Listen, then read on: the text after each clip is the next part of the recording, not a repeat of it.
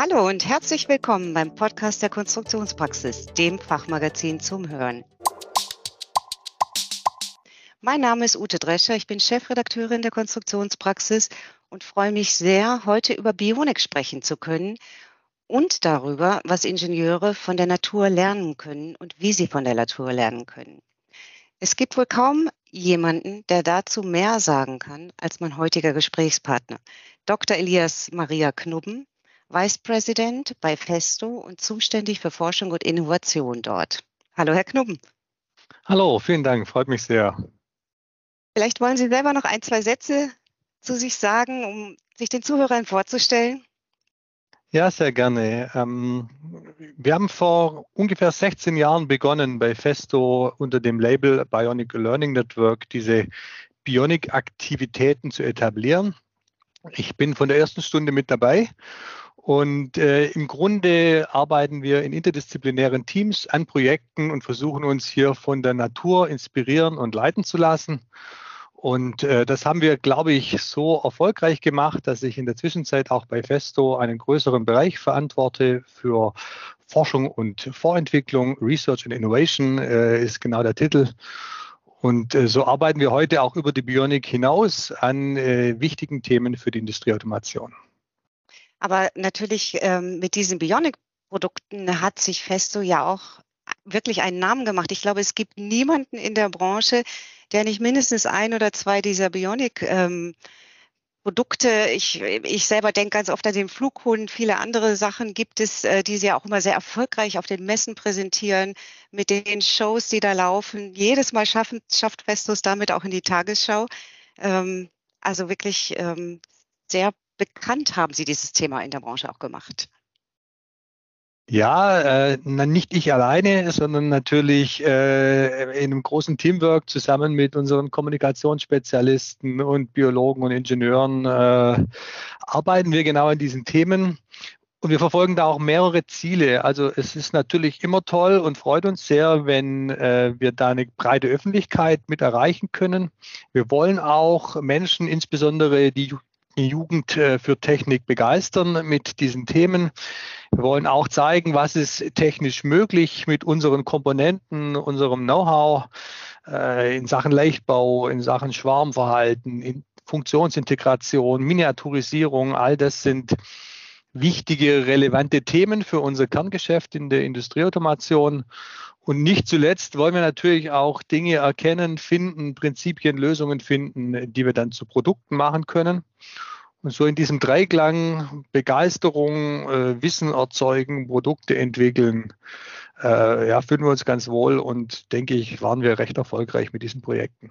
Ja, aber so ganz von außen betrachtet, wenn man diese äh, faszinierenden ähm, Dinge auf der Messe sieht, in den Shows und dann sieht, was wird sonst auf der Messe ausgestellt, äh, da ist ja doch eine gewisse, gewisse Distanz. Ähm, was, was zeichnet denn eigentlich also die wollen ja die Distanz eigentlich überbrücken, aber was zeichnet typische Produktionssysteme und Automatisierungslösungen heute aus?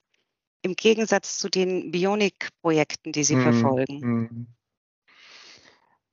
Naja, wo fängt man da an? Also es gibt natürlich ein paar ganz grundsätzliche Dinge in der Industrieautomation.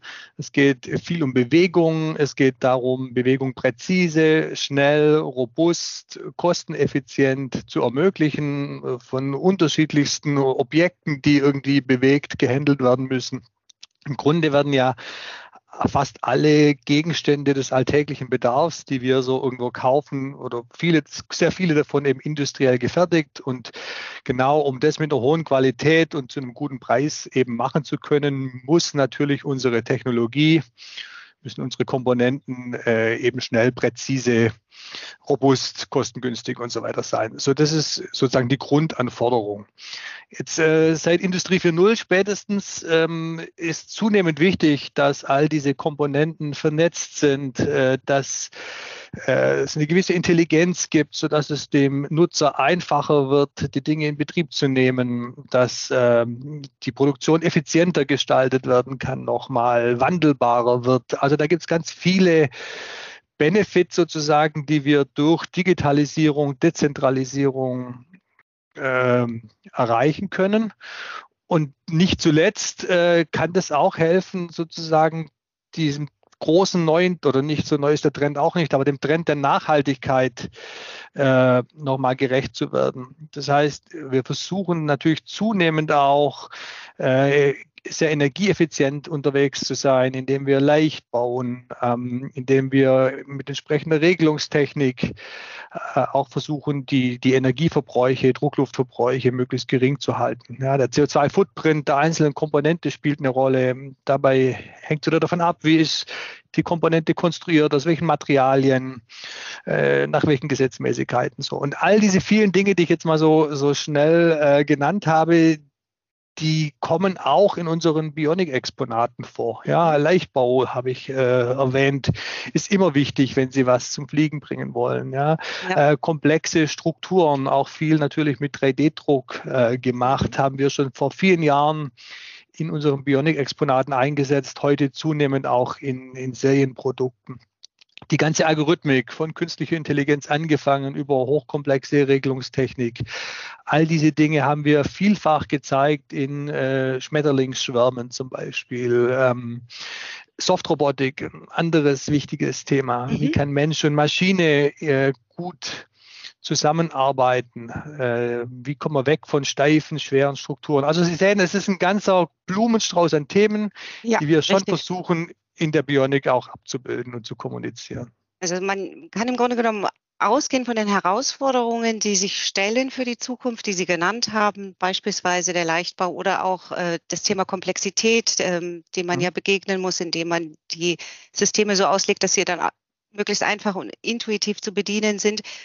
Ähm, jetzt gehen Sie aber, oder die Frage ist, gehen Sie dann bei diesen Bionic-Projekten um sich die Ideen aus der Natur zu holen und sie technisch umzusetzen. Gehen Sie da in der Produktentwicklung ganz anders vor, als man das klassischerweise tut im, im Maschinen- und Anlagenbau, um Automatisierungslösungen zum Beispiel zu entwickeln?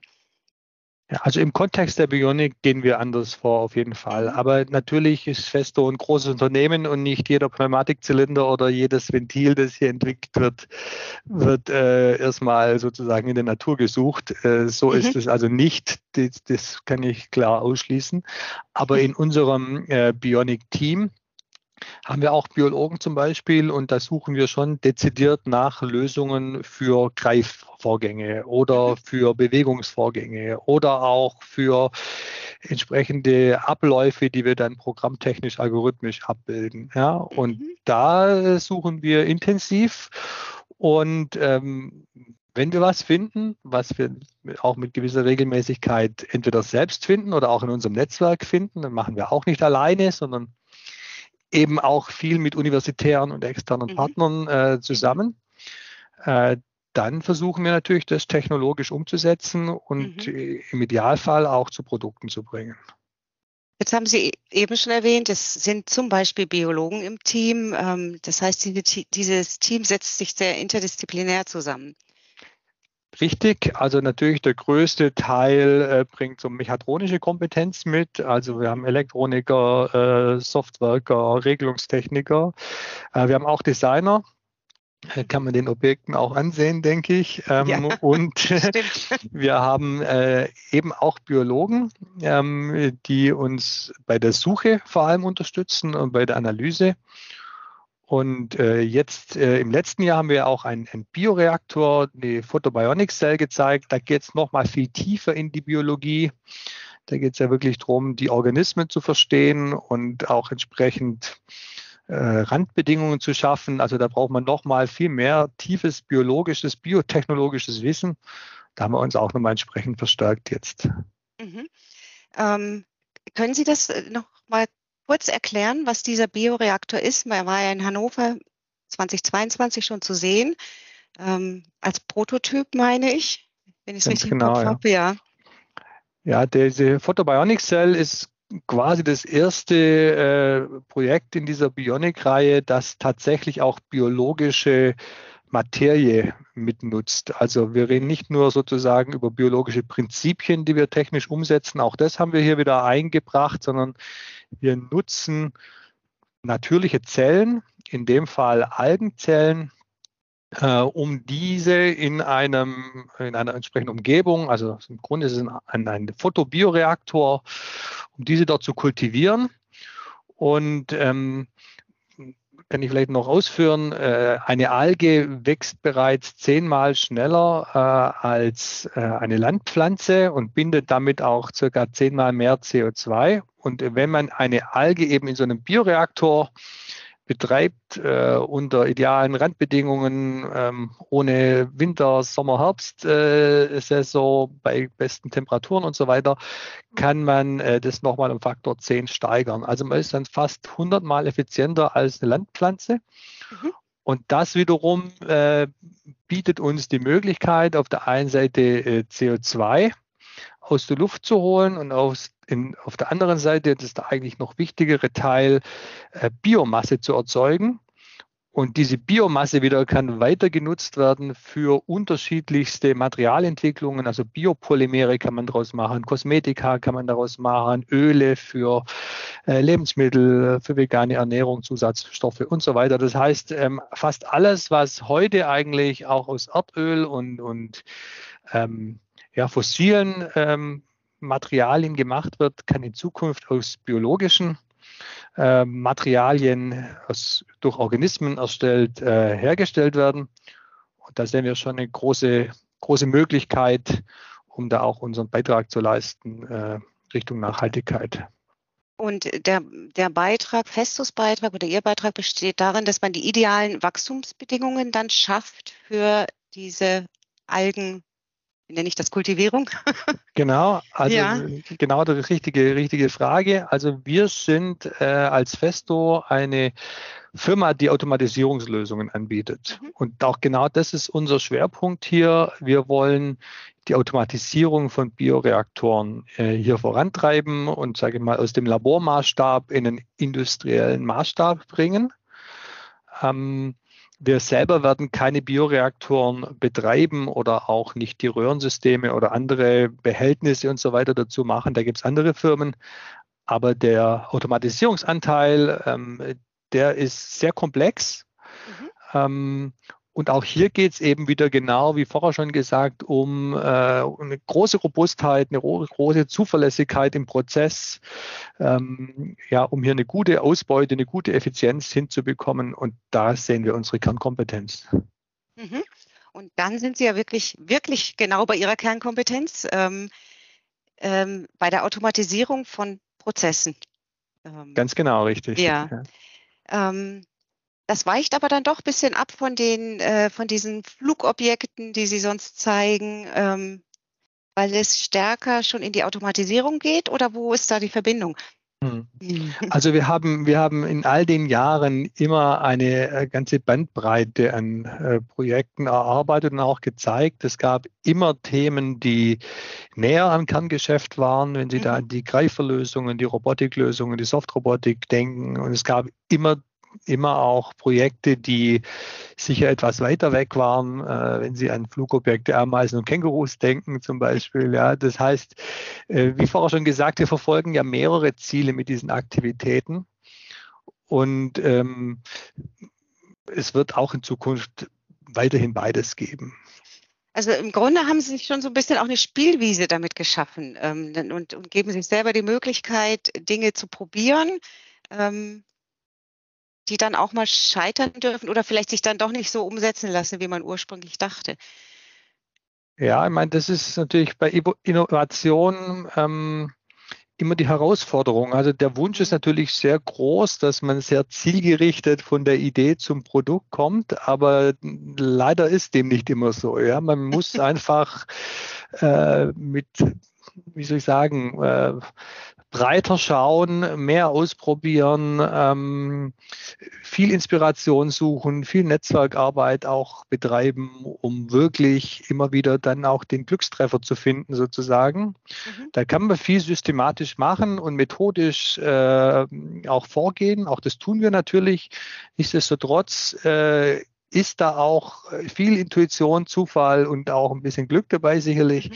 Mhm. Und äh, solche interdisziplinären Teams müssten mit einer gewissen Offenheit ähm, da rangehen. Von daher passt der Begriff Spielwiese schon äh, am Anfang, wobei man natürlich sagen muss, äh, wir gehen da spielerisch ran, aber nicht mhm. zum Spaß. Also äh, wir meinen das schon ernst natürlich, äh, auch okay. wenn die Arbeit dann Spaß macht. Aber natürlich am Ende des Tages ist immer das Ziel da, äh, ein Projekt erfolgreich zu machen indem es äh, Menschen begeistert, uns neues Wissen generiert oder eben auch als kommerzialisierbares Produkt verfügbar ist. Mhm. Äh, weil wir schon von diesem Bioreaktor gesprochen haben und ähm, ein erster Prototyp war ja, wie gesagt, in Hannover zu sehen, ähm, sehen wir eine Weiterentwicklung dann zur diesjährigen Hannover Messe? Ja, ich meine, so viel Konkretes kann ich oder möchte ich nicht vorgreifen, aber ich sage ja, äh, wir bleiben an diesem Thema dran und es wird auch ein, ein, bestimmt beeindruckendes Update geben. Was mhm. konkret, da müssen Sie sich noch ein bisschen gedulden und sich überraschen lassen, bitte. In Ordnung. Ich und alle Zuhörer, aber es hört sich vielversprechend an. Ähm, bin ich sehr gespannt. Ja. Ähm, kleine persönliche Frage noch. Äh, Sie, also es, es, gab ja sehr viele Projekte und Sie haben ja gesagt, nicht alles hat so zum Ziel geführt, wie ursprünglich gedacht. Ähm, was war denn, ähm, oder haben Sie ein Highlight-Produkt, wo Sie sagen, das war mhm. wirklich super und eins, wo Sie sagen, oh nee, das, das, da, da ging wirklich nichts? Ah, das ist natürlich schwierig, weil viele Projekte sehr unterschiedliche Aspekte auch bedient haben. Mhm. Also was für uns schon äh, damals ein großer Wurf war, war dieses ganze äh, Bionic Cobot-Thema. Also ja. wir haben äh, ja den ersten pneumatischen Roboter gezeigt, der sehr weich äh, sich bewegen lässt und, und sag ich mal, gut mit dem Menschen interagieren kann, auch zu einem guten, attraktiven Kostenpunkt. Und das ist ja ein Produkt, das auch weiterentwickelt wird. Ähm, und das ist natürlich ein großer Erfolg aus meiner Sicht. Jetzt wie, wie erfolgreich das Produkt auf dem Markt wird, das muss ich zeigen natürlich. Aber da sind wir sehr zuversichtlich. Ähm, auch erinnere ich mich sehr gut, wie so diese ersten komplexen Flugobjekte mit Schlagflügel dann tatsächlich äh, geflogen sind und da mhm. wirklich hunderte Menschen auf den Messeständen standen und das kaum erwarten konnten und alle Handys in die Höhe gehoben wurden. Also da gibt es natürlich schon auch ähm, tolle Erinnerungen an, an diese Erlebnisse, die immer wieder entstanden sind über die Jahre bei verschiedenen Flugobjekten oder auch beim Känguru damals. Ähm, Aber an so richtigen Plop erinnern Sie sich gar nicht. Ja, doch, wir hatten auch vereinzelt mal Projekte, die wir dann aber rechtzeitig eigentlich zurückgezogen ah, okay. haben und dann nicht äh, auf die Messe oder ein Jahr später oder zwei Jahre später erst gebracht haben. Mhm. Äh, das gab es schon auch. Wenn man sich solche ambitionierten Themen vornimmt, äh, dann kann es durchaus auch mal in dem Zeitrahmen scheitern. Mhm. Dass etwas komplett gescheitert ist, das ist dann am Ende des Tages eigentlich nicht passiert. Mhm. Ja. Das hört sich gut an. ja, äh, dieser äh, pneumatische Roboter, den Sie angesprochen haben, äh, da bin ich auch sicher, wird es auch ja Weiterentwicklungen geben. Mhm. Sie haben es ja angekündigt. Ähm, und äh, bei den ja, bei den bionischen äh, Objekten, da habe ich jetzt ein bisschen rausgehört, wird es der Bioreaktor sein, auf den Sie sich zurzeit konzentrieren und der im Fokus steht. Ähm, da haben Sie uns jetzt ein bisschen den Mund wässrig gemacht. Da lassen wir uns mal ähm, auf der Hannover Messe überraschen, wie weit Sie gekommen sind. Ähm, herzlichen Dank für das Gespräch an dieser Stelle. Ähm, wir haben natürlich in der Konstruktionspraxis regelmäßig berichtet. Ähm, ich, wir werden einige Links auf ähm, interessante Beiträge von Festo äh, in die Show Notes packen. Bei Ihnen bedanke ich mich ganz herzlich, Herr Knubben. Ich danke ähm, Ihnen. Ja, war mir eine Freude. verabschiede mich bei Ihnen und all unseren Hörern. Wir freuen uns natürlich über ein Feedback. Falls es Fragen oder Anregungen gibt, äh, erreicht ihr uns unter redaktion.konstruktionspraxis.vogel.de und äh, außerdem freuen wir uns natürlich für Empfehlungen zu diesem Podcast. Dankeschön und bis zum nächsten Mal. Tschüss.